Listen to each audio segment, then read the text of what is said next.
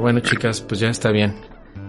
Ya tenemos aquí todo listo para poder empezar hoy. Eh, vamos a ver la tarea, la parte que dejamos de la ilusión del ego y del cuerpo. Esto está en la página número 72, capítulo número 4, las, las ilusiones del ego. Habíamos dejado esta tarea, ¿no? La lectura de este tema. Está en la página número, eh, número 72 del texto. Pero antes de revisar esta tarea me gustaría saber si tienen alguna pregunta si hay algún comentario sobre sus ejercicios, sobre sus lecciones, han tenido alguna duda, algo que quieran que revisemos antes de arrancarnos con, con esta parte teórica del texto. ¿Quieren que veamos algo? Pues yo sigo con el repaso, me tocó la, el repaso de la lección 58, pero no tuve ningún ninguna duda, los los apliqué muy bien, los he entendido muy bien y estoy bien con esto. ¿Tú, Lore? No, no tuve ninguna duda, me he sentido muy, me han, me han encantado las lecciones. Ahorita estoy, hoy era el repaso que no lo he terminado. Este, y el, la tarea no la hice, pero bueno, este, ahorita ya ya me voy a poner en orden, ya entregué niños, ya todo. Está, está bien, no hay problema. Ahorita podemos hacer un repaso de la tarea. Nada más quería revisar si había alguna duda, algún comentario sobre, sobre los ejercicios, porque a veces de ahí también podemos ir enlazando algunos temas, ¿no? Entonces, bueno. Vamos a empezar a revisar la tarea. Este, Martita, tú sí leíste, ¿no? Todo esto. Vamos a ir leyendo nuevamente este texto, páginas 72 y 73,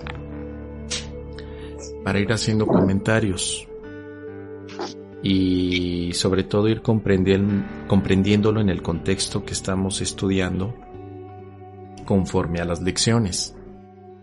Así que eh, les gustaría que fuéramos leyendo un párrafo cada uno de nosotros y después fuéramos haciendo comentarios. ¿Les parece bien? Está perfecto así.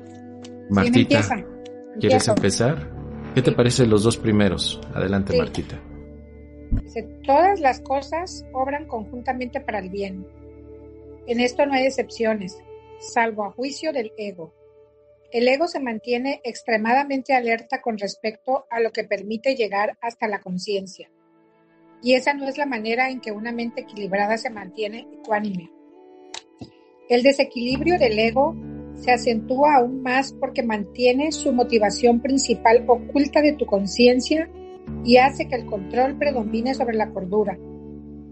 El ego tiene todas las razones del mundo para hacer esto, dado el sistema de pensamiento que le dio origen y al que sirve.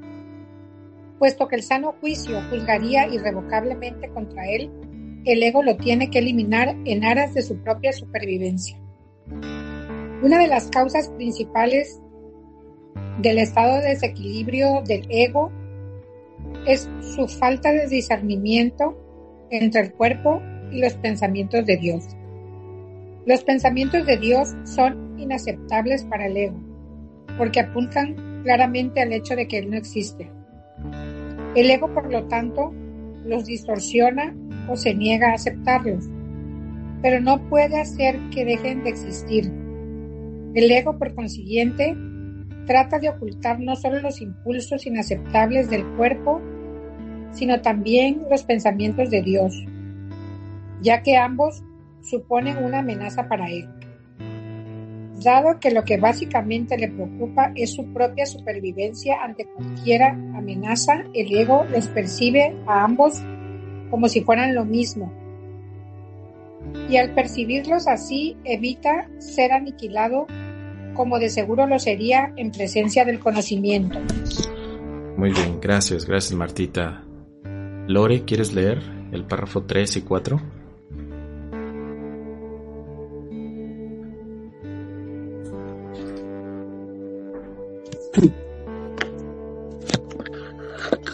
Cualquier sistema de pensamiento que confunda a Dios con el cuerpo no puede por menos que ser demente Sin embargo, esa confusión es esencial para el ego, que juzga únicamente en función de lo que supone o no una amenaza para él. En cierto sentido, su temor a Dios es cuando menos lógico, puesto que la idea de Dios hace que el ego se desvanezca, pero que le tenga miedo al cuerpo con el que se identifica, pero que le tenga miedo al cuerpo con el que se identifica tan íntimamente no tiene ningún sentido. El cuerpo es el hogar que el ego ha elegido para sí. Esta es la única identificación con la que se siente seguro, ya que la vulnerabilidad del cuerpo es un mejor argumento de que tú no puedes proceder de Dios. Esta es la creencia que el ego apoya fervientemente. Sin embargo, odia el cuerpo porque no lo considera lo suficientemente bueno como para ser su hogar. En este punto es donde la mente queda definitivamente aturdida, habiéndolo dicho el ego que ella es realmente parte del cuerpo y que el cuerpo es su protector. También le dice que el cuerpo no puede protegerla. Ah, perdón. Por consiguiente, la mente inquiere. ¿Dónde puedo entonces encontrar protección? A lo que el ego responde, en mí. La mente, y no sin razón, le recuerda al ego que él mismo ha insistido en que con lo que él está identificado es con el cuerpo, de modo que no tiene objeto recurrir a este para obtener protección. El ego no dispone de una respuesta plausible para esto, puesto que no la hay, pero sí dispone de una solución típica. Elimina la pregunta de la conciencia. Una vez fuera de la conciencia, le pregunta. La pregunta puede producir desasosiego y de hecho lo produce, pero no puede ser contestada porque no puede ser planteada. Muy bien, perfecto, muchas gracias. Eh, vamos a ver si Silvia, creo que Silvia está conectada aquí en la sala. Silvia, ¿quieres leer también la parte 5 y 6?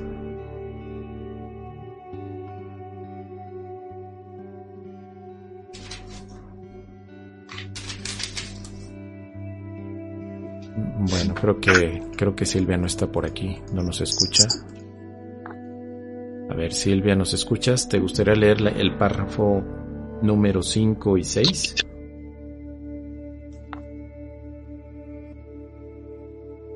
Bueno, lo voy a leer yo y ya después vemos si Silvia. ¿Estás por ahí, Silvia?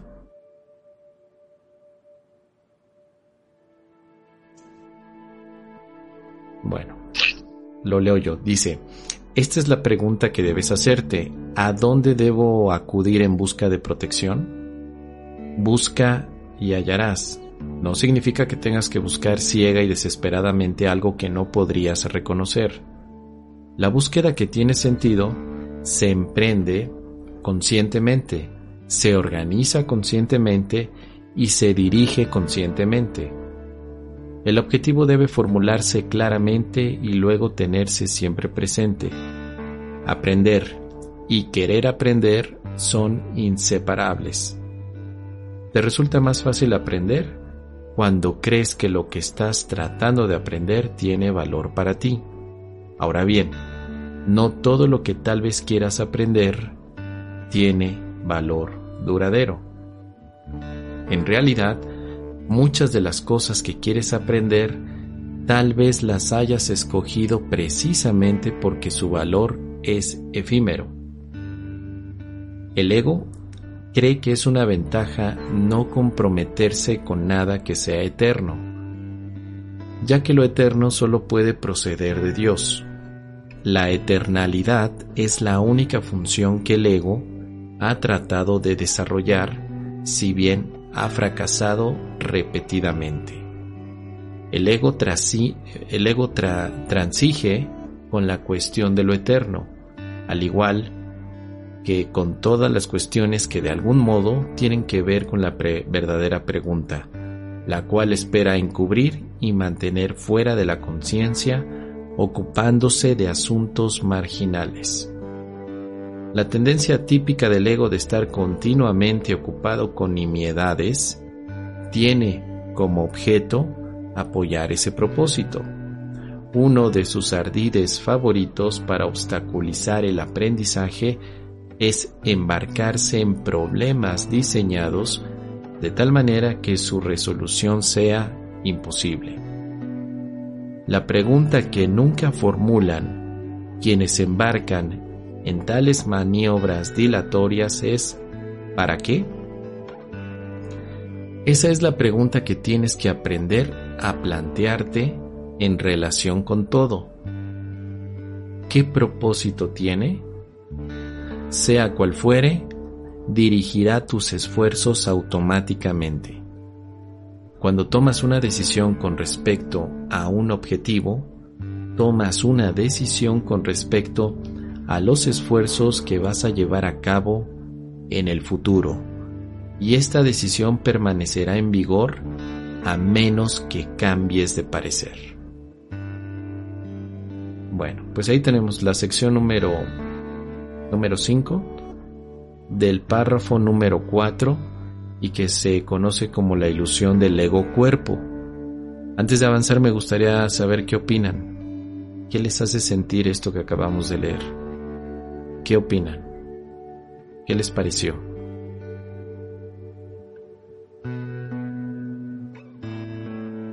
Pues que la función del ego es eh, desestabilizar a la mente, a la, conciencia, no tener conciencia sobre nuestras acciones, sobre nuestros pensamientos.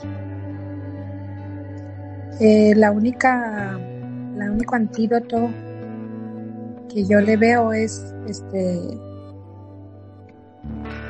apoyarse en Dios. Dios es mi sustento y, y tener em, tener muy claro que cuáles son los pensamientos reales, los, pensamientos dementes, para poder hacernos, para cacharnos y hacernos la pregunta, ¿para qué, qué, propósito tiene esto que, estoy haciendo, que estoy pensando? Si nosotros logramos identificar cuáles son los pensamientos que vienen del ego, probablemente podamos em, salir avante.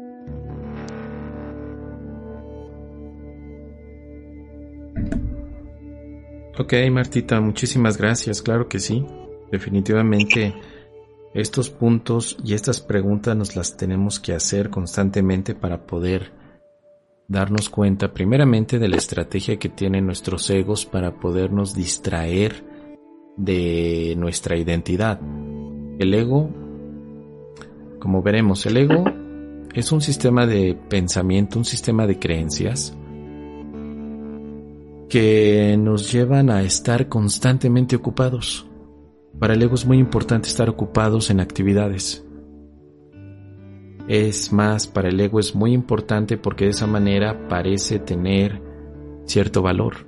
La persona que está más ocupada es la persona que tiene más valor. Los que están desocupados son mal vistos. Son como como vagos, como perezosos. El ego representa una constante necesidad de estar haciendo cosas, de estar enfrascados en actividades que no conducen a ninguna parte más que a distraernos de una pregunta importante, ¿quién eres tú? ¿Quién soy yo? No tengo tiempo de preguntar quién soy yo porque tengo cosas que hacer. Tengo que trabajar, atender a la familia, tengo que preocuparme, tengo que alterarme, tengo que enojarme, o sea, estoy ocupado todo el tiempo y por lo cual no me pregunto cosas tan importantes como quién soy yo y sobre todo en un camino espiritual, esa pregunta no se puede obviar. Es una pregunta que tenemos que hacer y que además tenemos que descubrir a la luz de Dios, a la luz de la verdad. Así que esto es lo que vamos a ver y por eso la ilusión del ego cuerpo es una de las que tenemos que revisar con mucho detalle. Como pueden ver aquí la palabra es una, ego, cuerpo. No es ego y cuerpo, es solamente una. Esa es cuerpo. La, esa es la, A mí se me hace un poquito todavía como que el ego no quiere que entienda, a pesar de que ya he tenido experiencias, pero es algo con lo que todavía no, no entiendo bien cómo Dice, una de las causas principales del estado de desequilibrio del ego es su falta de discernimiento entre el cuerpo y los pensamientos de Dios. O sea, no sé dónde entra el cuerpo ahí, o, o, a qué le llaman cuerpo en el curso de milagros, ¿verdad? Claro que sí. Bueno, vamos a ver. El cuerpo es eh, lo que comúnmente podemos ver a través de un espejo.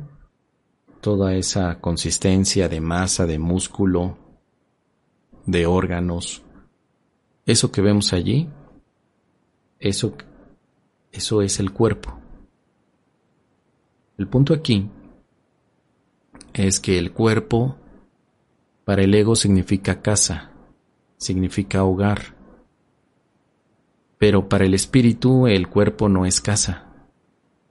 El cuerpo sería simplemente un elemento más de la experiencia física. Para el ego es casa. Para tu identidad espiritual solamente es un medio. Es diferente. Pero primeramente tenemos que entender entonces cuál es el contexto del ego. Como dice el párrafo 1, todas las cosas obran conjuntamente para el bien y en esto no hay excepciones salvo a juicio del ego. Hace ratito lo decía Martita, ¿no? Eh, es que todo esto que sucede obra para el bien, solo que cuando nuestro ego se interpone, hace un juicio donde nos dice que está mal, que hay cosas que no pueden ser para bien, que son cosas dañinas. Desde una visión puramente espiritual, todas las cosas obran para el bien. Todas, sea, sea lo que sea, obran y además es conjuntamente. No son cosas aisladas. La, la clave de poder entender que todas las cosas obran para el bien es porque no se ven como episodios separados, sino que todos ellos están unidos. Tanto lo que le pasa a alguien en China como lo que le pasa a alguien en México no son elementos separados. Ambos están relacionados. Ambos están relacionados, pero no nos damos cuenta porque a veces estamos únicamente personalizando la tragedia. Es decir, solamente me pasa a mí y a nadie más, que sería la visión de la víctima. La víctima cree que solo le pasan las cosas a ella y a nadie más. Bueno, esa es la visión del ego. Pero si la víctima se diera cuenta que lo que le pasa a ella no solamente es a ella, sino que también están pasando otras cosas, no solamente ese sufrimiento, también está pasando que nace un bebé, también está pasando que hay gente que se está ayudando, también está pasando que hay personas que están siendo útiles a la sociedad, o sea, están pasando un montón de cosas. La víctima solamente ve desde su trinchera un estado de guerra, pero no ve lo demás. Bueno, toda esa visión tan limitada llamamos ego. Ego es ver con límites. Y cuando tú ves con límites, sufres. No puedes comprender lo que hay más allá porque estás viendo con límites. Así que el, primer punto nos dice justo esto. Todas las cosas obran conjuntamente para bien. La palabra importante es conjuntamente. Conjuntamente tú, con tu experiencia, aportas una parte. Con la mía, aporto otra parte. Todos estamos aportando para que las cosas obren en conjunto para el bien. Ahora, después dice, el ego se mantiene alerta con respecto a lo que le permite llegar hasta la conciencia y esa no es la manera en que una mente equilibrada se mantiene ecuánime. Lo que nos dice esa, esa frase es que el ego es como un filtro en nuestra mente. Es un filtro que se mantiene alerta con lo que le permite llegar a la conciencia. Eh, yo creo que ya hemos leído en algunas partes o escuchado que la mente podría verse de una manera muy simple de esta manera, de esta forma. La mente inconsciente y la mente consciente. La mente inconsciente tiene pensamientos que de pronto suben a la conciencia. La mente consciente es la que te permite darte cuenta de algo. En la conciencia te das cuenta, en la inconsciencia no te das cuenta. Bueno, entre la inconsciencia y la conciencia hay algo que llamamos ego y que es como un filtro, como un portero, como un guardia, como un filtro que define qué llegue y qué no. Por eso muchas veces a nivel consciente podríamos tener todo lo más hermoso para vivir, pero a nivel inconsciente sentimos que falta algo. Y entonces, aunque nos diga la gente, oye, pero ¿por qué te preocupas si tienes dinero, si tienes pareja, si tienes hijos, si ¿por qué te sientes mal? Bueno, es porque nuestros egos están haciendo de filtros entre la mente inconsciente y la mente consciente. ¿Para qué hace esto el ego?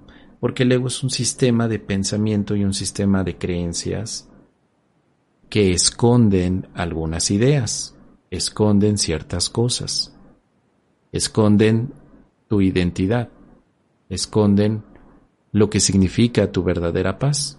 Así que, para ir avanzando, porque este tema lo vamos a desarrollar, pero para ir avanzando el ego es como un portero. Está todo el tiempo alerta.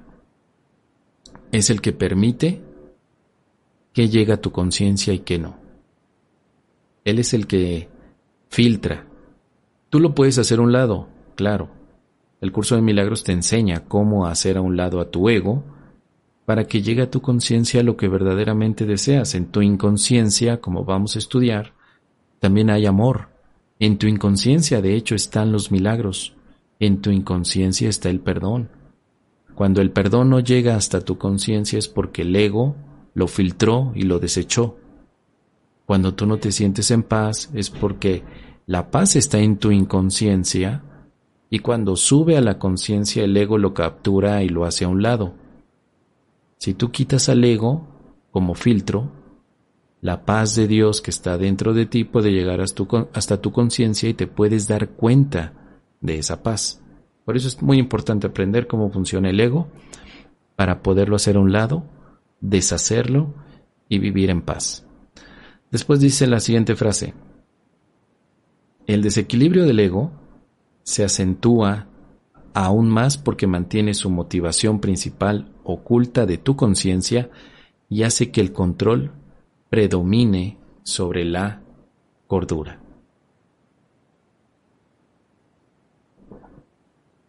A ver, ¿qué nos dice por aquí Martita? Déjenme ver. El ego se relaciona con, el con lo efímero, los pensamientos de Dios con lo eterno. Correcto, así es, Martita, muy bien.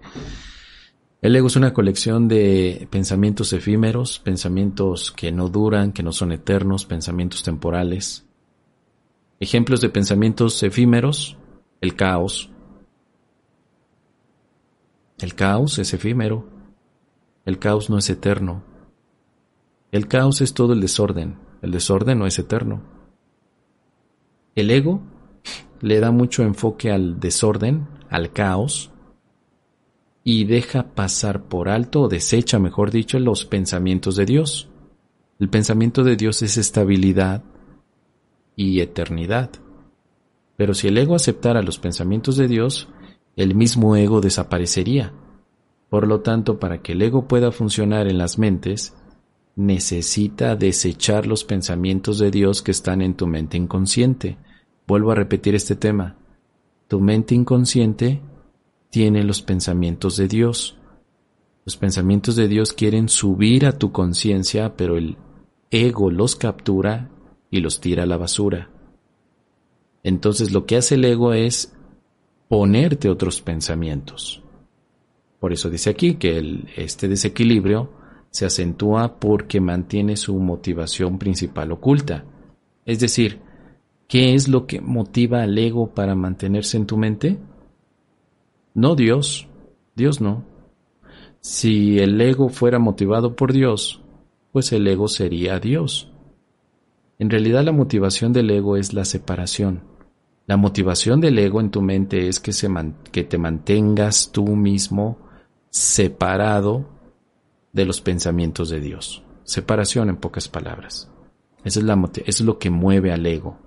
la idea de la separación y lo vemos representado en nuestro día a día cada vez que pensamos que la solución a todos nuestros problemas es separarnos. Separarnos de alguien, de una pareja, de un negocio, de siempre que vemos la separación como solución, pues estamos eh, enalteciendo el sistema de pensamiento del ego.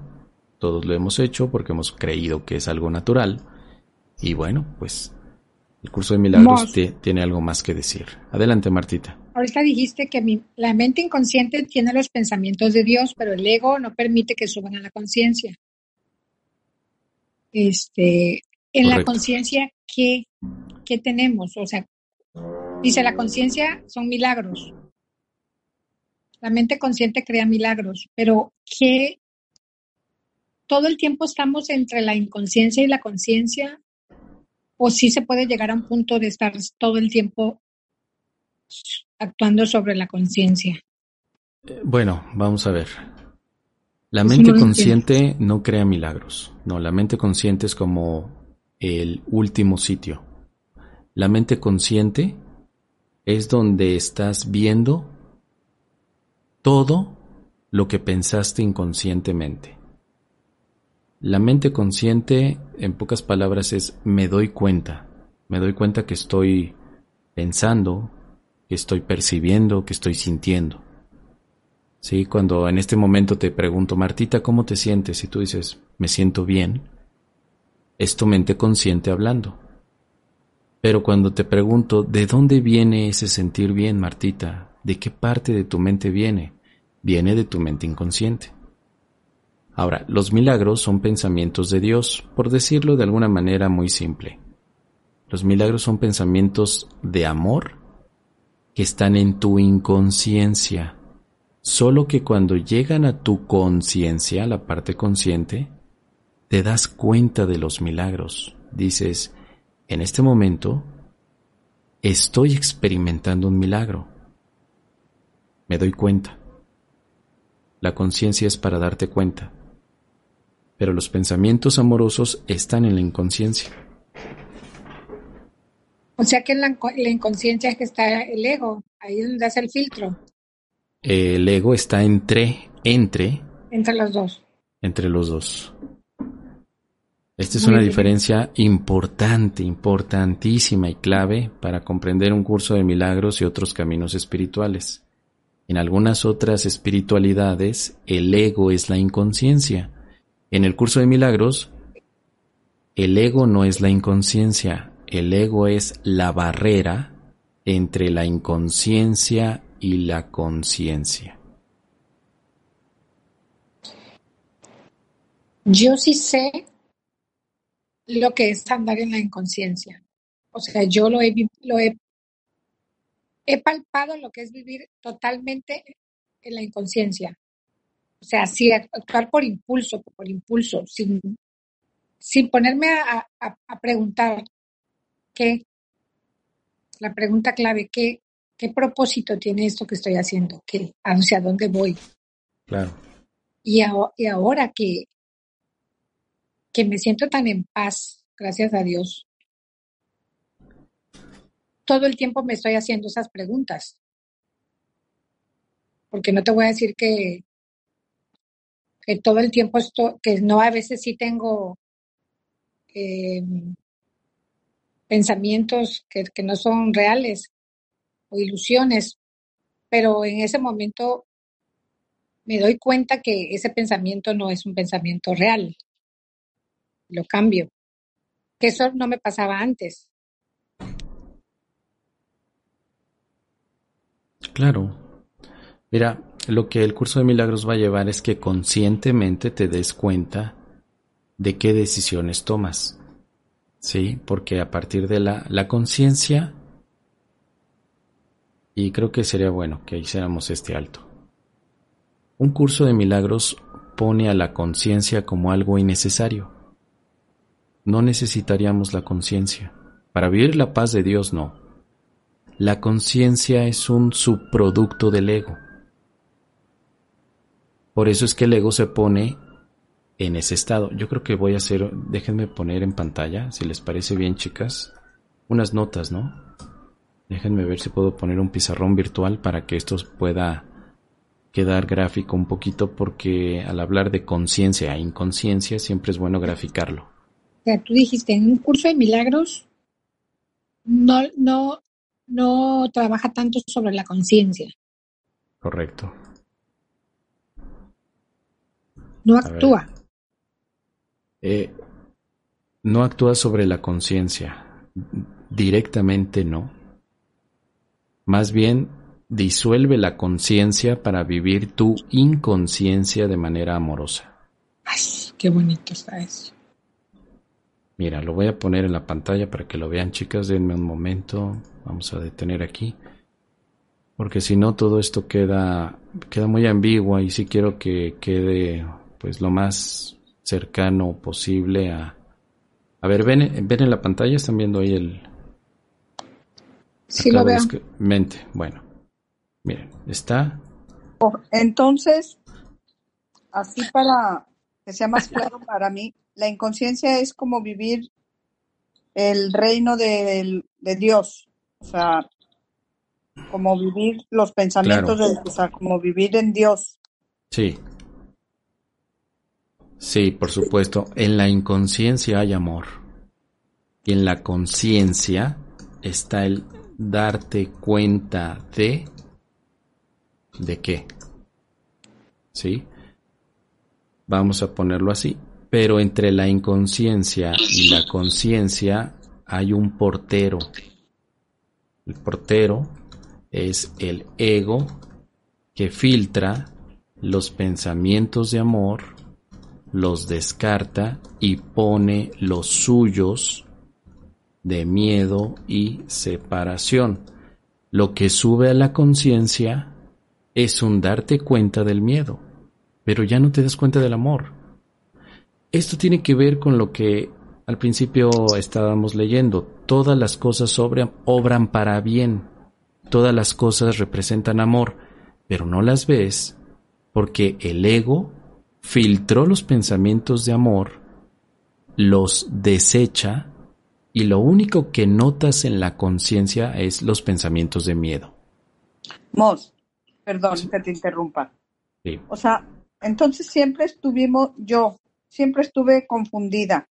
Casi siempre yo decía que la inconsciencia era cuando eres inconsciente, cuando no, eh, ¿cómo te diré? Siempre veía como que, ay, hice esto inconscientemente, o sea, sin pensar, vaya, sin, no sé.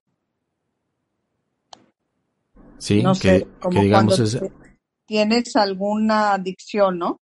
Claro. Estaba inconsciente, por decirlo así. Entonces, aquí no, aquí la inconsciencia es el, los pensamientos de amor. Claro. La, esencia de Dios. Sí. Sí, efectivamente. Nosotros popularmente hemos adoptado las palabras de eres un inconsciente. No te dabas cuenta de lo que hacías. Este, te perdiste, te, te hiciste adicto por inconsciente. Por eso hay que tomar esto con el estudio del curso de milagros. El curso de milagros dice, es que en realidad solamente hay un aspecto de la mente. Solo existe la mente inconsciente. La mente consciente es un subproducto del ego. Y el curso de milagros, ahorita les, les muestro dónde viene la referencia. El curso de milagros no es para despertar la conciencia, sino para deshacerla, para borrarla. No necesitamos la conciencia para recordar a Dios. Sin embargo, la conciencia, como es otro producto del ego, puede ser usada desde el Espíritu Santo para que se convierta ahora en un aliado. La conciencia en la conciencia nos vamos a dar cuenta. La conciencia equivale al darte cuenta de algo. Así, para ponerlo muy fácil. ¿Sí? Pero a ver, ¿Tú te das cuenta en este momento del amor tan grande que está sucediendo en Francia, en París? ¿Te das cuenta? Tú dirás, no, no me doy cuenta porque no estoy allá. Yo me doy cuenta de, este lugar, ¿no? De, de México y del área geográfica donde esté. Y yo te pregunto, ¿tú te das cuenta de, del amor que se está expresando en este momento entre una madre y su hijo que viven en Australia? ¿Te das cuenta? ¿Qué me dirías? No, no, no me doy cuenta. Bueno, la conciencia es un darte cuenta. ¿Sí? Ahora, lo que hacemos con un curso de milagros es, vamos a usar tu habilidad de darte cuenta para que la enfoques al ego. ¿Ya te diste cuenta que el ego es el portero? ¿Ya notaste que el ego, el ego es tu guardián? ¿O todavía no? Porque cuando tú te das cuenta que tienes en la mente un guardián que está filtrando el amor que hay en tu mente inconsciente, pues obviamente le vas a poner atención no a lo que pasa en el mundo, sino a este guardián para quitarlo de tu mente y que los pensamientos de amor de Dios lleguen directamente a tu darte cuenta. Yo me quiero dar cuenta que Dios me ama. Me quiero dar cuenta de que soy hija de Dios. Me quiero dar cuenta de que soy inocente. Me quiero dar cuenta. ¿Por qué no me doy cuenta? Bueno, pues porque estás ocupando tu conciencia para ver todo lo que el ego está proyectando con miedo. Pero sí me doy cuenta de que hay más casos de COVID, sí me doy cuenta de que hay un problema económico, sí me doy cuenta, o sea, de todo el miedo me doy cuenta. ¿Por qué no me doy cuenta del amor? Pues porque necesitamos un paso intermedio. Tienes que identificar a tu ego como un portero que está filtrando los pensamientos. Así que el curso de milagros no es para despertar conciencias, el curso de milagros es para disolver al ego y que el amor inconsciente que hay en ti se exprese en todo momento. En algún instante te das cuenta de todo ese amor, o sea, llega a tu conciencia, conscientemente llegará todo este amor, y al final de toda esta práctica, tu conciencia se disuelve y solamente queda el amor. El objetivo de un curso de milagros es que se disuelva todo lo que no es amor y que quede únicamente el amor. ¿Vamos bien hasta ahí? Sí. Ok. Buenas tardes a todos. Eh, sí. Silvia, una disculpa porque no había podido conectar el micrófono y no pude leer lo que me habían comentado, pero... Ah, no te preocupes, Silvia. Sí, bienvenida, no te preocupes. Gracias. Silvia. Ah, muy bien. Bienvenida, Silvia. Gracias, gracias por estar aquí. Sí, sí, gracias. Este, precisamente esa era también una de las situaciones que yo tenía de que no, no, no concibía cuál era la conciencia y la inconsciencia. Pero ahorita ya con lo que estás explicando hemos, este, se me pone un poco más claro de, cómo el ego influye en nosotros cuando al principio nosotros queremos, yo por ejemplo quiero quiero expresar, pues ya no, ya no enojarme, ya no tener estas eh, manifestaciones que no me vienen bien. Entonces, lo que, lo que impide es el ego, entonces impide que la... ¿Me escuchan? Sí, te escuchamos bien. Ah, ok, sorry, es que aquí me pasó algo. Este, entonces, el, ego impide que yo eh, manifieste lo que realmente quiero, quiero expresar y lo manifiesto en, ira, en enojo, en, ataque. Eso es parte de lo que estás hablando, ¿verdad? Sí, claro. Sí, el ego. Por eso el curso de milagros te muestra cómo funciona el ego como portero, cómo está allí dentro metido en la mente, por lo cual eh, desde la inconsciencia del amor que hay en ti, hay un filtro que está desechando todos los milagros que están sucediendo. Por eso yo le comentaba a Martita, los milagros no se crean en la conciencia, los milagros nacen en la inconsciencia, suben hasta la conciencia, pero son atrapados por el ego y el ego los distorsiona. Por eso hablamos muchas veces que el miedo es una distorsión del amor. El miedo es amor distorsionado. Si tú quitas al ego, el, amor que hay en tu inconsciencia sube directamente hasta la conciencia sin ningún tipo de distorsión. Sube limpio, sube puro. Nuestros egos son los que distorsionan todos los impulsos de amor.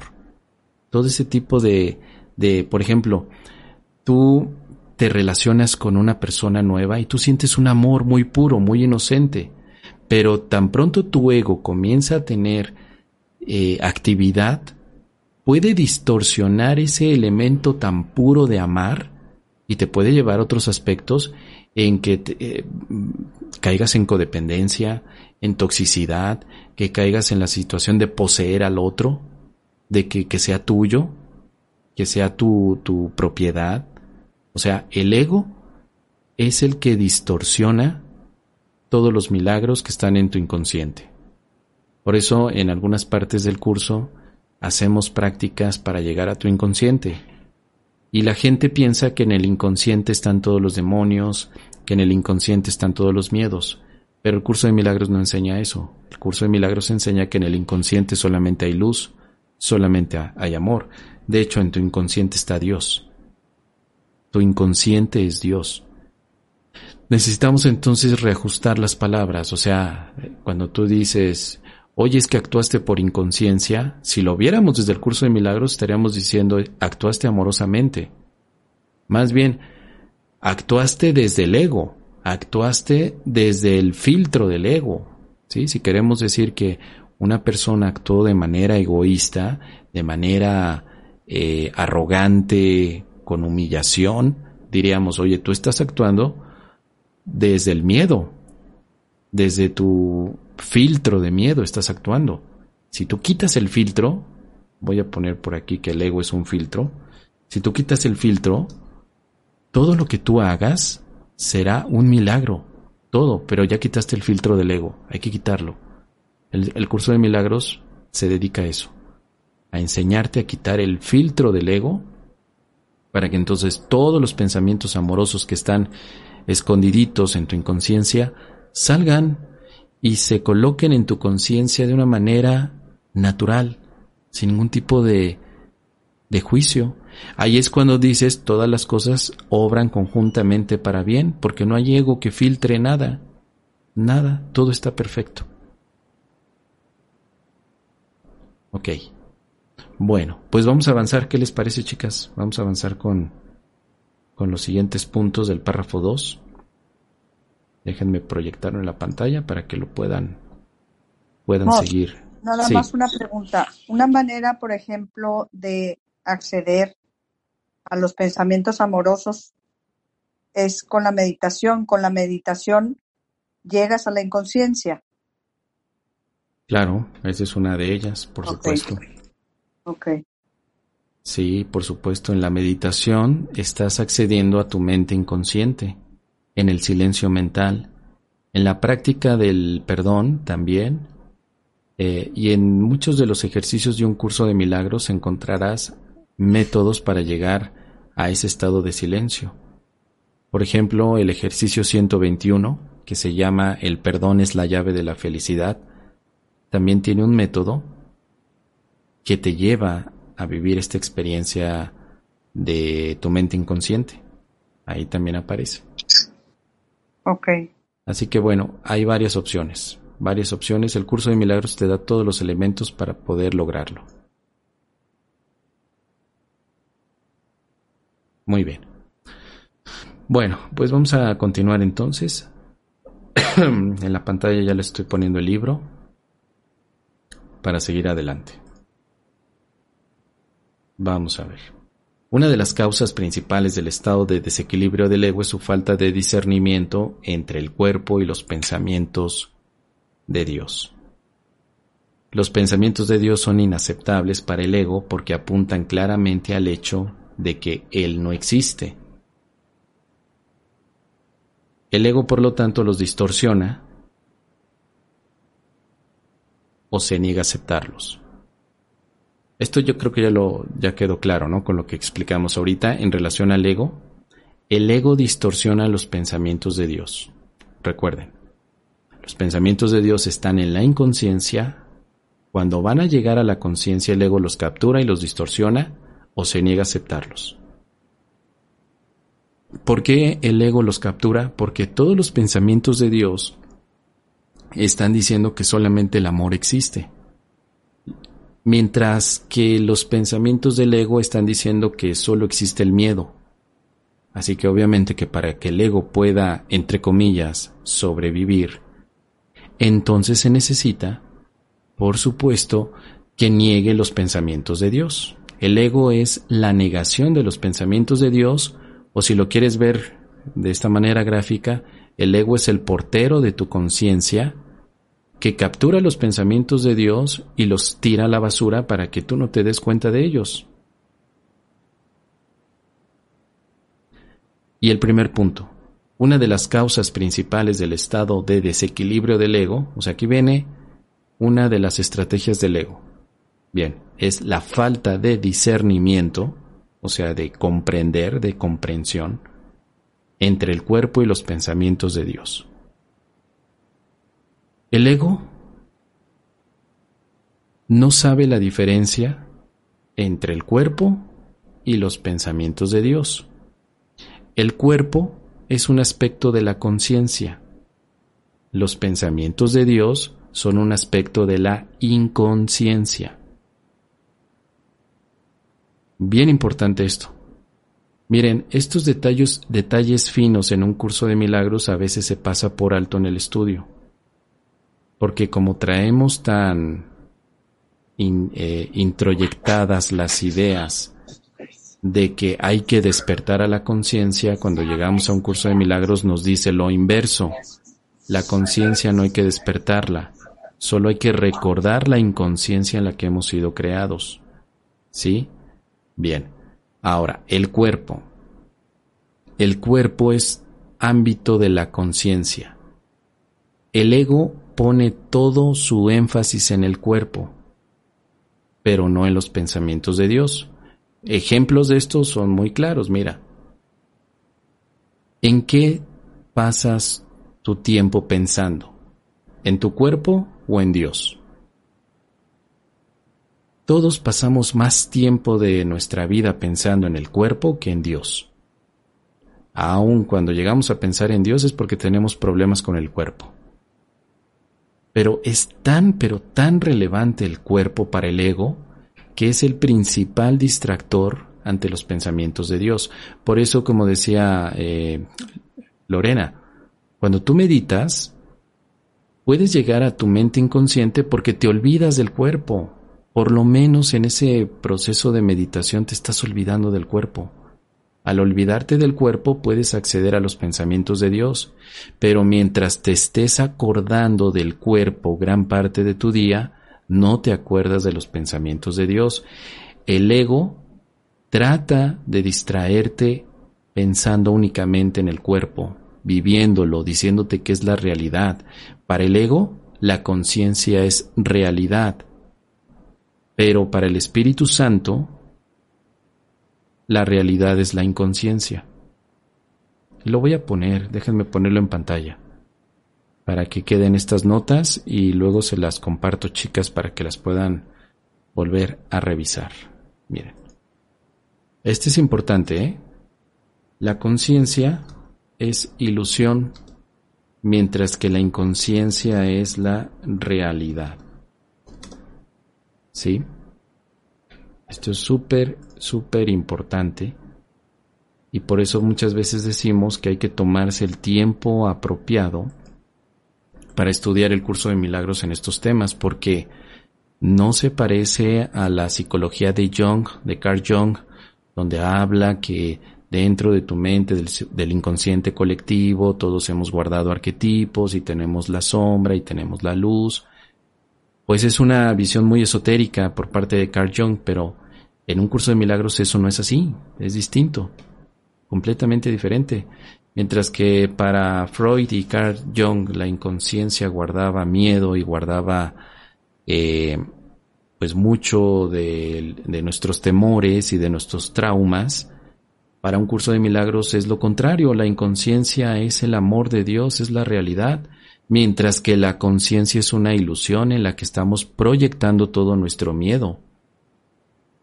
La conciencia es un producto del ego, la conciencia no es un producto de Dios, sino que es un producto del ego.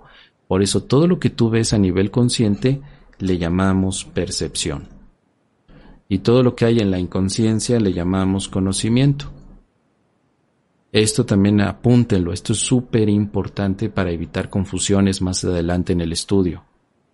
La conciencia en un curso, esto es en un curso de milagros, vuelvo a repetirlo, porque si tú vas con un psicólogo, esto tendrá otra connotación. Lo estoy compartiendo en la pantalla, querida, querida Lore. Les voy a pasar las notas. Mente, déjenme poner, y un curso de milagros, y un curso de milagros. Se les voy a copiar esto. Bueno, otra vez va aquí, Lore, mira. La conciencia en un curso de milagros es ilusoria y es percepción. La inconsciencia en un curso de milagros es amor, ahí está Dios y representa conocimiento o realidad. Por eso estamos diciendo que con un curso de milagros estás disolviendo la conciencia para recuperar la inconsciencia porque esta es tu realidad. Aquí es donde verdaderamente estamos, en la inconsciencia. Aquí. Lo puse en verde. En verde es donde realmente estamos. Todo lo demás es una ilusión. Si tú vas con un psicólogo, sobre todo freudiano, con estos temas, no van a encajar. Esto es, esta es una visión muy particular del curso de milagros, pero tiene un enfoque. ¿Dónde están los milagros? Los milagros nacen en la inconsciencia y suben hasta la conciencia. Pero tu ego los filtra. Entonces, el curso de milagros te ayuda a disolver al ego para que entonces lleguen a tu conciencia todos los aspectos de los pensamientos de Dios. De hecho, eh, perdón, de hecho, creo que los psicólogos, o la mayoría, no sé, no hablan de la inconsciencia. Todo lo que hacen es trabajar en la conciencia, ¿no? Eh, no lo sé, no lo sé. Yo tenía entendido que sí, que sí, eh, Lore. Pero bueno, vamos a, vamos a tomar por cierto que hablen desde la conciencia. Entonces hablarían únicamente de la percepción. Pero si no hablan de la realidad, nos quedamos, digamos, a la mitad. El curso de milagros te habla de la inconsciencia y de la conciencia. En el silogismo que vimos la primera vez, recuerdan que dice, nada real puede ser amenazado. ¿Recuerdan eso? Nada irreal existe. En esto radica la paz de Dios. Ahora, este silogismo que aparece en la, en la introducción a un curso de milagros te está hablando. Lo que es real y no puede ser amenazado es la inconsciencia. Lo que es nada irreal existe es la conciencia. ¿Sí? Y en esto radica la paz de Dios es el discernimiento, palabra que significa comprensión. Cuando tú te das cuenta qué cosa es consciente y qué cosa es inconsciente, puedes entonces lograr la paz de Dios. Hay por ahí otros caminos, a lo mejor espirituales, que te dicen, haz, haz consciente lo inconsciente. Podríamos tomarlo también como referencia para curso de milagros siempre y cuando hables del amor, o sea, haz consciente el amor. Date cuenta de que eres amor. El curso de milagros está diciendo eso todo el tiempo. Date cuenta que eres inocente, date cuenta que eres amor, date cuenta que eres hijo de Dios, date cuenta que la paz ya la tienes, date cuenta que nada te puede dañar, date cuenta que no eres un cuerpo, solo lo percibes. A eso va el curso. Entonces, bueno, les voy a dejar este estas notas, déjenme ponerlo aquí para compartir, ahí está. a ver, las voy a copiar, se las voy a poner en el chat, chicas. Aquí está, las notas en el chat de WhatsApp. ¿Sí? Para que después puedan acceder a ellas, ahí están. Gracias. Sí, para que luego puedan acceder, porque sí es muy importante. Aquí no puedo poner flechitas de que sube a la de la inconsciencia sube a la conciencia, pero bueno, ustedes después se lo colocan porque aquí hay otro nivel del que no he hablado y es la supraconciencia.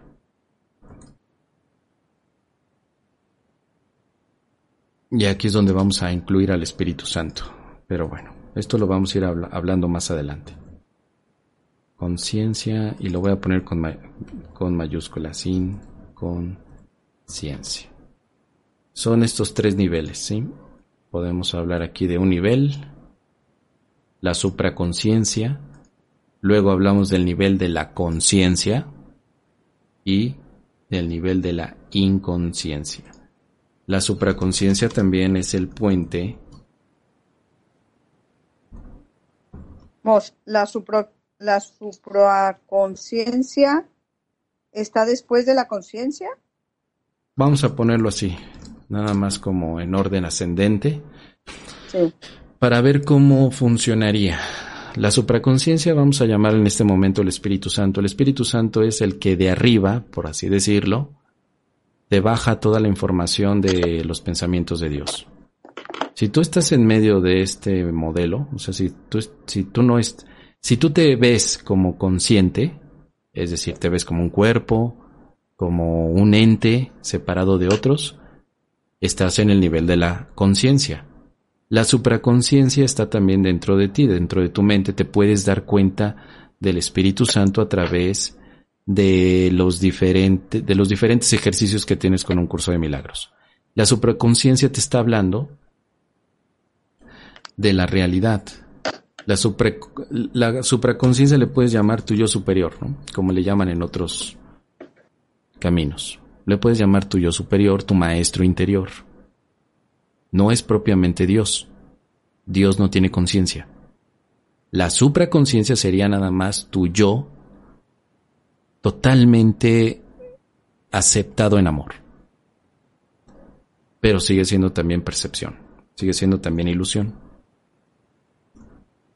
También. Bueno, me permití hablar de estos términos ahorita porque no sé cómo surgió el tema de la conciencia. No es algo que el curso de milagros desarrolle de esta manera. El curso de milagros no habla de supraconciencia como tal, pero sí te habla de Espíritu Santo no te habla de conciencia constantemente, pero te habla de percepción. Y no te habla de inconsciencia, sino que te habla de Dios, realidad y conocimiento. Tengan presente eso, para que cuando hablemos de Dios sepan ubicarlo a nivel de, a, nivel de un mapa mental. ¿Ok? Nada más sirve como ilustración. Es un modelo ilustrativo, nada más tiene esa función. ¿Ok? Bueno. Vamos a continuar, chicas, entonces comentando los demás aspectos. Déjenme compartirles el libro para seguir avanzando. Vamos a ver dónde está el libro. Aquí está. Listo.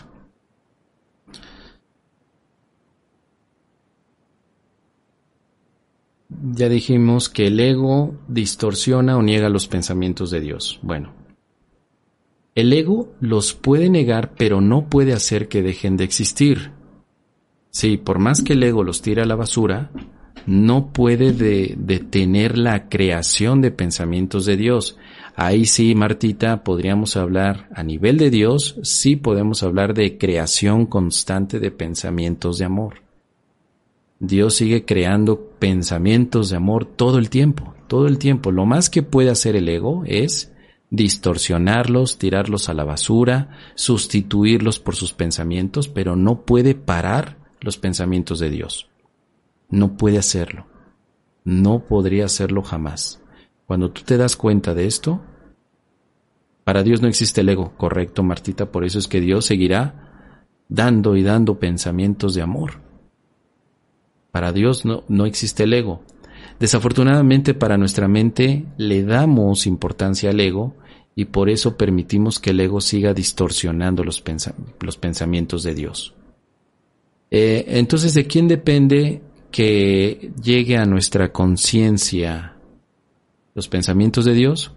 Depende de que nosotros ya no permitamos que nuestros egos se conviertan en los porteros de nuestra conciencia nosotros, los, nosotros podemos quitar al ego con ayuda del Espíritu Santo.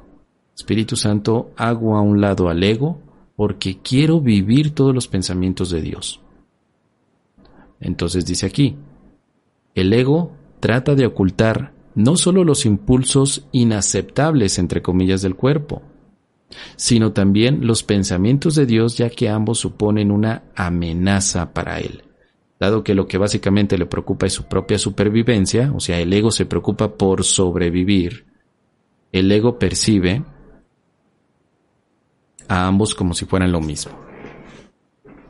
Y al, al percibirlos así evita ser aniquilado, como de seguro lo sería en presencia del conocimiento. El ego entonces como portero tiene la función de estar distorsionando estos pensamientos y de además tratarle de dar coherencia a la experiencia que llamamos cuerpo. Entonces, ahora el cuerpo también representa para el ego parte de su función. El ego necesita darle coherencia al cuerpo diciendo que es el lugar donde habitamos nosotros, para que de esta manera pueda seguir tratando de distorsionar todos los impulsos amorosos de un amor completamente espiritual que nacen desde, desde la mente inconsciente con Dios. Por eso dice aquí, cualquier sistema de pensamiento que confunda a Dios con el cuerpo no puede por menos que ser demente. ¿Qué quiere decir esto? Bueno, si estamos acomodando el cuerpo como una experiencia consciente y a Dios con un nacimiento, perdón, a Dios como una experiencia inconsciente de donde nace toda nuestra experiencia de amor, confundir a Dios con un cuerpo sería concientizar a Dios o, tratarlo de concretizar. Ejemplo de esto cuando te imaginas a Dios como un viejito barbón, cuando dices Dios es un hombre, un hombre barbón, ya le pusiste cuerpo a Dios. Al ponerle cuerpo a Dios, has entrado a la idea equivocada en donde eh, Dios ya no está en la parte inconsciente, sino que ahora a Dios lo queremos ver desde la visión del ego, como un cuerpo. Esta es una estrategia del ego porque reduce a Dios simplemente a unos aspectos corporales y están diciendo que Dios entonces es igual que los cuerpos. Los cuerpos fallan, los cuerpos cambian, los cuerpos envejecen, entonces Dios también tiene que envejecer. Entonces Dios también tiene que ser iracundo, entonces Dios tiene que ser también miedoso, Dios tiene que ser culpable, Dios tiene que ser este, un juez si se fijan, muchas de las ideas que hemos tenido a lo largo de la historia de Dios tiene que ver, entonces, con las ideas de que Dios es un humano con superpoderes. Todos los mitos que tenemos acerca de los de los diferentes superhéroes, Superman, Batman, Hulk, todos son la representación de querer hacer a Dios humano o de querer poner a Dios como un ser consciente separado de nosotros. Lo que hace el ego de una manera muy hábil es esa, esconder la visión de Dios como un aspecto inconsciente, tratando de llevarlo como un aspecto que tenga forma. La conciencia tiene forma siempre, siempre tiene forma la conciencia. Esta es la razón por la cual dice, los sistemas de pensamientos que confunden a Dios con el cuerpo son dementes. Esta confusión es esencial para el ego, que juzga únicamente en función de lo que se supone no una amenaza para él. Es decir, para el ego, como, como tú lo dijiste Martita, Dios no conoce, no existe el ego. Para Dios no existe el ego, Dios no conoce al ego, muy bien. Pero para el ego, Dios representa una amenaza. Imagínate que todo el show de la conciencia está patrocinado por el ego. Si tú te das cuenta que la conciencia solo es una ilusión, solo es un teatro armado, dejas de creer en la conciencia y dejas de creer en el ego, y crees ahora y vives a Dios. Esto es una amenaza para la existencia o sobrevivencia de nuestros egos en la mente. El ego no podría. Cuando tú te das cuenta de que el ego solamente es una ilusión, el ego ya no puede afectarte a ti. Nuestros egos nos afectan mientras no nos demos cuenta que están detrás de telón, pero cuando ya los descubrimos, se sienten amenazados. Sienten la amenaza de ti como hijo de Dios, de tu Padre que es Dios. Se sienten amenazados. El ego está constantemente en una amenaza.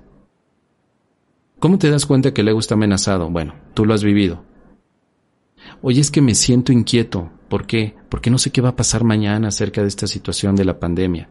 Bueno, no eres tú el que se siente así, es tu ego.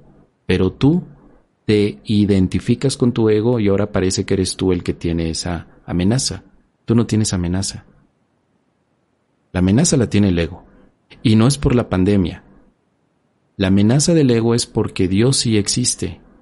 No porque Dios lo vaya a castigar, sino porque Dios no necesita ningún tipo de castigo para lo que no existe. Pero lo que sucede es que el ego no puede sobrevivir si tú no le das atención. Nuestros egos mentales están activos porque nosotros les damos atención. Digamos que el material con el que pueden seguir activos es nuestra mente, nuestra atención. Tu preocupación alimenta tu ego. Tu miedo lo alimenta, tu culpabilidad alimenta tu ego. Cuando tú te das cuenta que el ego no es Dios, dejas de alimentarlo. Entonces el ego responde con una sensación de amenaza. Esta es la razón por la cual muchos estudiantes de un curso de milagros, cuando ya empiezan a profundizar más, empiezan a sentir una sensación como de, de, de angustia, de que algo está sucediendo, algo está pasando. Bueno, lo que sucede es que te estás despegando de tu ego porque tu ego ya no tiene toda la atención que antes tenía. Antes le dabas mucha atención. Básicamente todo lo que hacías era para que tu ego se fortaleciera. Pero ahora, al ya no fortalecerlo, tu ego comienza a sentirse amenazado. Dice por aquí Martita, ¿por qué hay desequilibrio? ¿Es una pregunta o afirmación? ¿Por qué hay desequilibrio? Eh, no sé si te refieres al, a qué desequilibrio. ¿Cómo te das cuenta cuando el ego está? Porque hay desequilibrio. Cuando uno tiene un desequilibrio es porque el ego está actuando. Ah, claro. Ah, sí, sí, ya te entendí. Sí, sí, Martita, por supuesto. Pero no es tu desequilibrio, es el desequilibrio del ego. Pero como estamos tan apegados al ego, todas las emociones del ego las sentimos nosotros. Una cosa que podemos practicar es que cuando tú te sientas triste, digas, no, yo no soy el que se siente triste, es mi ego. Y yo estoy tan apegado a mi ego que yo vivo sus emociones. Pero quiero vivirlas. ¿Qué no sería mejor vivir los pensamientos de Dios? Ahí es donde puedes hacer un lado a tu ego, desidentificándote con él y viviendo únicamente los pensamientos de Dios, nada más. Los que provienen del amor. Sí, y, cuando hablan de cuando hablan de ego herido, eso es otra cosa, ¿verdad? Mi ego está herido. sí, claro, está. Está herido, por supuesto. Toda herida es de ego. Digamos, tú no... Sí, ah. díganme. O sea, todo pensamiento que nosotros identifiquemos que no venga del amor, lo podemos para, para tener más claridad o, más, o diferenciar, o sea, podemos decir eso que tú dices, ¿verdad? Claro. esta, este miedo no es mío, es del ego. Claro. Por decirlo así. O este enojo no es mío, es del ego. Correcto. Ok. Sí, esa es la negación. Justo lo que acabas de decir, Lore, es lo que el curso de milagros le llama la negación del ego. Tú estás negando al ego porque el ego no, es, no te lo dio Dios. Pero si tú te pones a negar lo que Dios te dio, que son los pensamientos de amor, pues entonces estás aceptando al ego. No puedes vivir con los dos, no puedes vivir con el ego y con los pensamientos de Dios por la simple y sencilla razón de que el ego los está distorsionando. Es un filtro el ego. Entonces, lo que nos llega a la conciencia es todo lo que el ego filtró. Por eso es que no podemos ver conscientemente todo el amor, porque hay un filtro, hay una venda en los ojos mentales, hay una venda en la mente, por decirlo de alguna manera. Esa es la situación por la cual también muchos caminos espirituales de una manera muy eh, generalizada te están diciendo quítate la venda de los ojos, quítatela. Te está diciendo quítate al ego de la mente para que no distorsiones la realidad.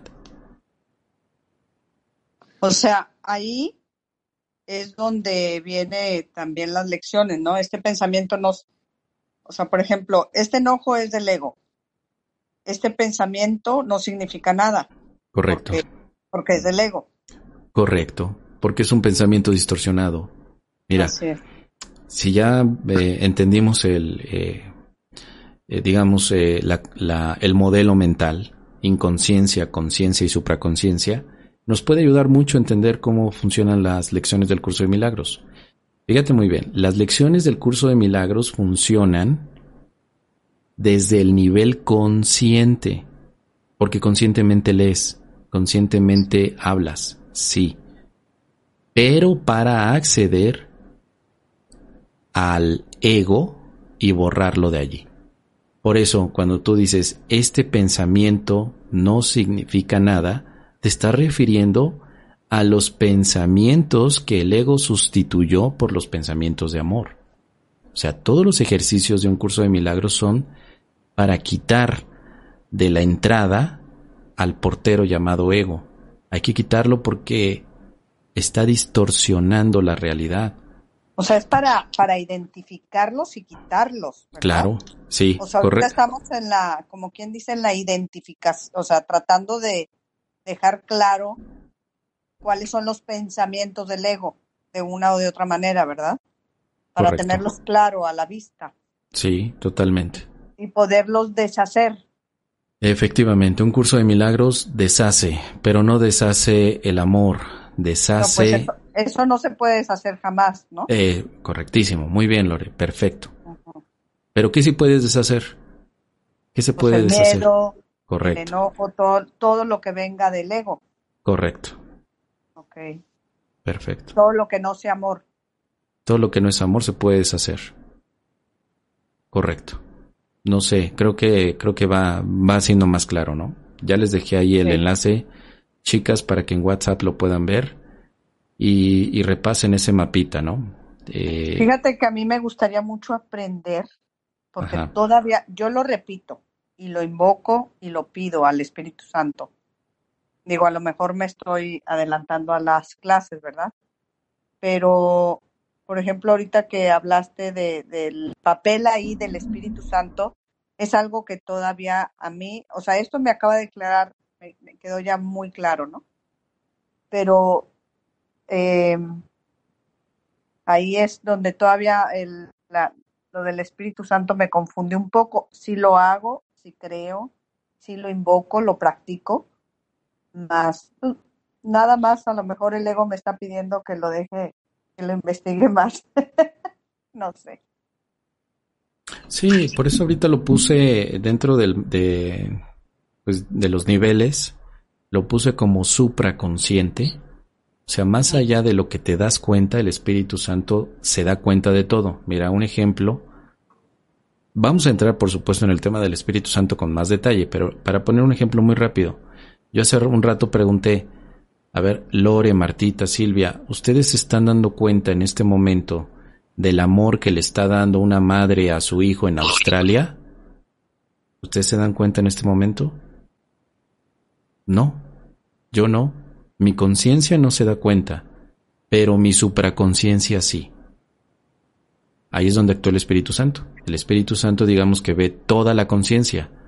Nosotros lo que estamos ahorita practicando es una supuesta conciencia individualizada. O sea, yo me doy cuenta nada más de lo que hay eh, alrededor de lo que mis ojos físicos me están diciendo que hay.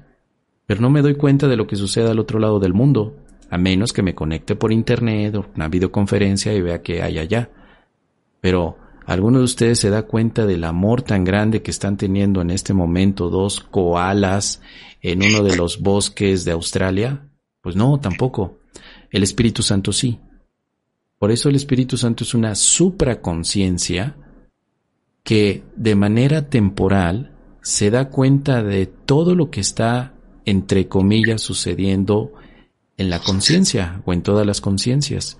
Y Él nos ayuda a tomar decisiones para darnos así la oportunidad de actuar sin filtros, es decir, sin el filtro del ego. Eh, actuar sin filtros no quiere decir actuar locamente. Si tú no tuvieras filtros, actuarías con amor. Hemos también equivocado ese pensamiento. El filtro del que hablamos eh, en el curso de milagros solamente se llama ego. Tú no tienes otros. El único filtro es el ego. Si ninguno de nosotros tuviera ese filtro, actuaríamos con amor. Con amor y con inocencia. Sin ningún tipo de afectación. El ser humano no es lo que hemos pensado. El ser humano solamente representa un filtro del ego. Lo que somos no tiene filtro y no se le puede llamar ser humano. Se le llama el ser espiritual. Así que para llegar a ese, ese cambio necesitamos de la supraconciencia, necesitamos del Espíritu Santo como dirigente de cómo ir aplicando cada ejercicio, viviéndolo a nivel consciente, para que tarde o temprano todos podamos disolver la conciencia y regresar a la inconsciencia de amor donde hemos sido creados. Déjenme ver las preguntas antes de avanzar. Silvia que nos dice, entonces cuando te empiezas a dar cuenta de que estás atacando, ¿se puede decir que estás debilitando al ego y haciéndote inconsciente? Sí, sí. Pues sí, querida Silvia, sí sería así de esa manera. Como les digo, aquí está invertida la idea. En el curso de milagros el objetivo no es hacerte consciente. Parece que sí a nivel muy general, pero en realidad solo estás ocupando una de las estrategias del ego. Vuelvo a repetirlo, la conciencia es una fabricación del ego. La conciencia es un distractor del ego. Es un distractor completo. Ahora, si tú eres consciente del ego, estarías aplicando una de sus habilidades del ego contra él mismo. ¿Para qué? Pues para deshacerlo. O sea, algo que el ego fabricó como la conciencia, ahora lo usas tú para ser consciente al ego. Ahora te das cuenta del ego. Y una vez que te das cuenta dices, esto no puede ser posible porque esto me produce malestar, me produce inseguridad, me produce una sensación de separación. ¿Qué pasa si no pienso con ego? Bueno, entonces viene toda la experiencia de amor. Por eso ahí dice que todas las cosas obran conjuntamente para el bien. Correcto. Porque entonces cuando tú usas la conciencia para deshacer el, al ego, pues estás haciendo, está, es un bien, ¿no? Está ayudando, está sirviendo. En pocas palabras, no habría juicio. Mira, lo que dice esta primera frase de todas las cosas obran conjuntamente para el bien, hay que leerla con la siguiente. O sea, por eso la tengo en amarilla, porque es una, es una sola idea. Es todas las cosas obran conjuntamente para el bien, en esto no hay excepciones salvo a juicio del ego. O sea, esta frase no se tiene que citar de manera desconectada porque se puede malinterpretar. Es bien importante que terminemos esta frase citándola diciendo, salvo a juicio del ego. Porque aquí ya vamos a entender que el ego es el que está diciendo que hay cosas para bien y otras para mal. Si yo quito de mi mente al ego, ¿cómo podría yo decir qué cosa es bien y qué cosa es mal? Porque ya no hay un portero que me diga esto es bueno y esto es malo. Todas las cosas serían exactamente lo mismo. Tú pregúntale a un perrito, Perrito, ¿qué opinas de la pandemia? ¿Tú ves preocupado a tu perrito, a tu gato lo ves preocupado por la pandemia? ¿Para tu gato es la pandemia un aspecto negativo o positivo? No tiene un juicio. No tiene conciencia, ¿te das cuenta? El perrito no es consciente de la pandemia. No necesita la conciencia para vivir hoy no, no la necesita. Pero hay alguien que cuida al perrito. tú eres su dueño, tú lo cuidas, lo alimentas. El perrito no tiene necesidad de tener conciencia para vivir en paz. Y la tiene porque tiene alguien que lo cuide. Si esto lo traducimos a la representación de Dios como Padre, que nos cuida, y a nosotros como su Hijo, nosotros podemos sentirnos inconsciente. Yo no necesito saber del bien y del mal para sentirme cuidado con Dios. Yo puedo ser inconsciente porque tengo un Padre que me cuida. Ese es el mensaje del curso de milagros. Siéntete libre de ser inconsciente aceptando a Dios, pero te sientes encadenado cuando colocas al ego en la ecuación y ahora le preguntas al ego qué es bueno y qué es malo. Si tú sigues usando al ego para hacer juicios de valor, obviamente el ego te dice, preocúpate por la pandemia, pero cuando tengas mucho dinero no te preocupes. Preocúpate por, eh, no sé, por tu peso corporal, pero cuando tengas juventud no te preocupes. O sea, todos son elementos del ego que los divide en, en cosas positivas y negativas, bien y mal que muchas veces el curso de milagros también le llama la, la dualidad. Toda conciencia es dualidad. Toda inconsciencia es unicidad. Bueno, veo que está bueno el tema, ¿verdad? Pero ya son las nueve, chicas. ¿Quieren que cortemos aquí? Sí. Sí, está bien, Mos. ¿Cómo ves, Martita? Silvia, ¿cómo están, chicas? Sí, muy bien, muy bien. Este, ustedes decidan, me parece muy bien. Entonces dijiste, toda conciencia es dualidad. Sí. Y toda inconsciencia, unicidad. Sí. A ver, Mos, ¿y nos vas a dejar alguna lectura para la tarea? Claro que sí. El manual para, eh, bueno, dos tareas. Volver a leer esto. Ajá. Volver a leer con, con el con las notas que les compartí ya por WhatsApp, esas notas que dejé ahí sobre la mente consciente, inconsciente y supraconsciente, esa es la tarea, vuelvan a revisarlos. Esa es una tarea y la otra tarea es el manual para el maestro. Déjenme ver dónde. Den un momento para decirles qué página es. Déjenme ver. La es una de las preguntas.